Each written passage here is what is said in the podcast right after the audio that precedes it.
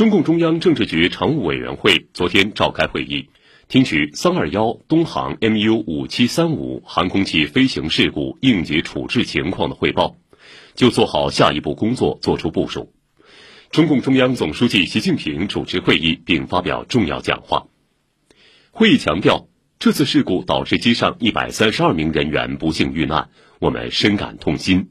要深入细致做好善后处置工作，继续做好遇难者遗骸遗物整理移交等工作，给逝者以尊严，给家属以慰藉。要加大遇难者家属帮扶救济工作力度，让遇难者家属安心。各有关方面要科学有序开展事故调查，组织各方面专家综合分析飞机数据和各类物料证据，尽快查明事故原因和性质。要平稳有序做好后续信息发布工作，积极回应社会关切。会议指出，要坚持统筹发展和安全，发展绝不能以牺牲安全为代价。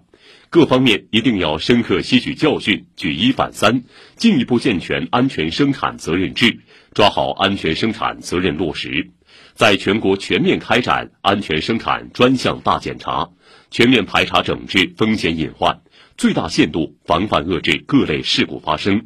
保持社会大局稳定。因责任不落实、措施不到位、排查整治流于形式等导致发生事故的，不仅要追究直接责任人员的责任，对相关领导也要严肃追责问责。